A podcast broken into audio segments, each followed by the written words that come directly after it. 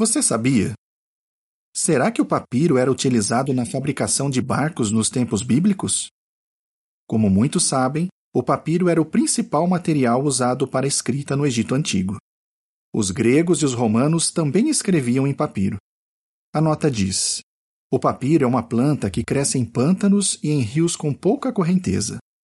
Essa planta pode chegar a 5 metros de altura e a base de seu caule pode ter cerca de 15 centímetros de diâmetro.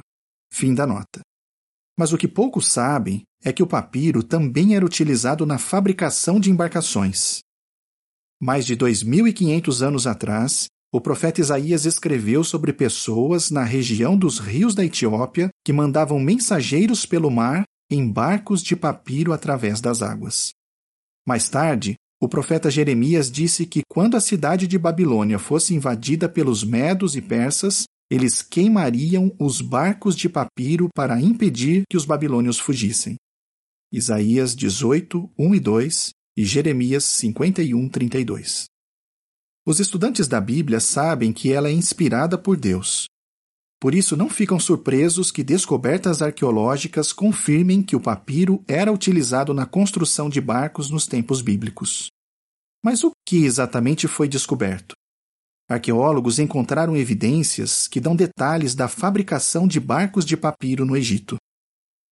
Como os barcos de papiro eram feitos? Pinturas e relevos em tumbas egípcias mostram o processo de colheita do papiro e da fabricação de barcos. Os homens costumavam cortar os caules de papiro e amarrá-los em feixes.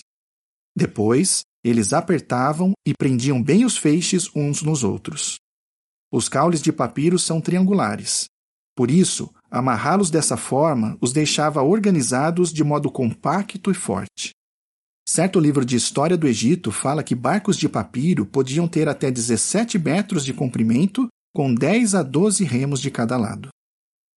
Por que fabricantes de barcos usavam papiro? O papiro podia ser encontrado facilmente no Vale do Nilo. Além disso, barcos de papiro eram relativamente fáceis de fazer.